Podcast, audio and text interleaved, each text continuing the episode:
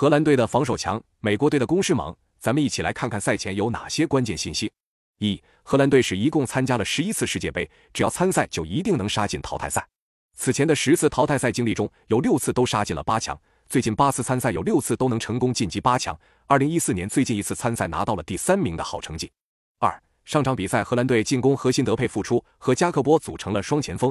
加克波连续三场比赛破门，德佩的发挥却比较一般。赛后，德佩语出惊人，表示：“我和加克波很合得来。”但我更喜欢和贝尔温一起踢球，我和贝尔温的配合更默契。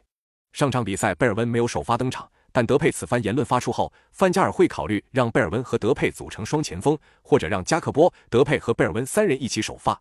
三，在范加尔二零二一年上任后，率领荷兰拿到了十三胜五平的不败战绩，这次三进攻以来至今没输过球。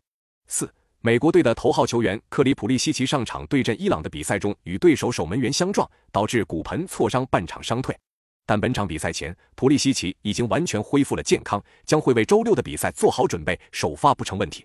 普利西奇本届世界杯参与了美国队的全部进球，贡献一球一助，帮助球队出线。他的伤势无碍，对美国非常重要。五，美国队的主教练贝尔哈特，事实上也是出自荷兰的训练营体系。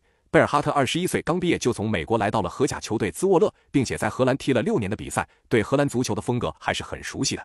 那么本场比赛你更看好谁？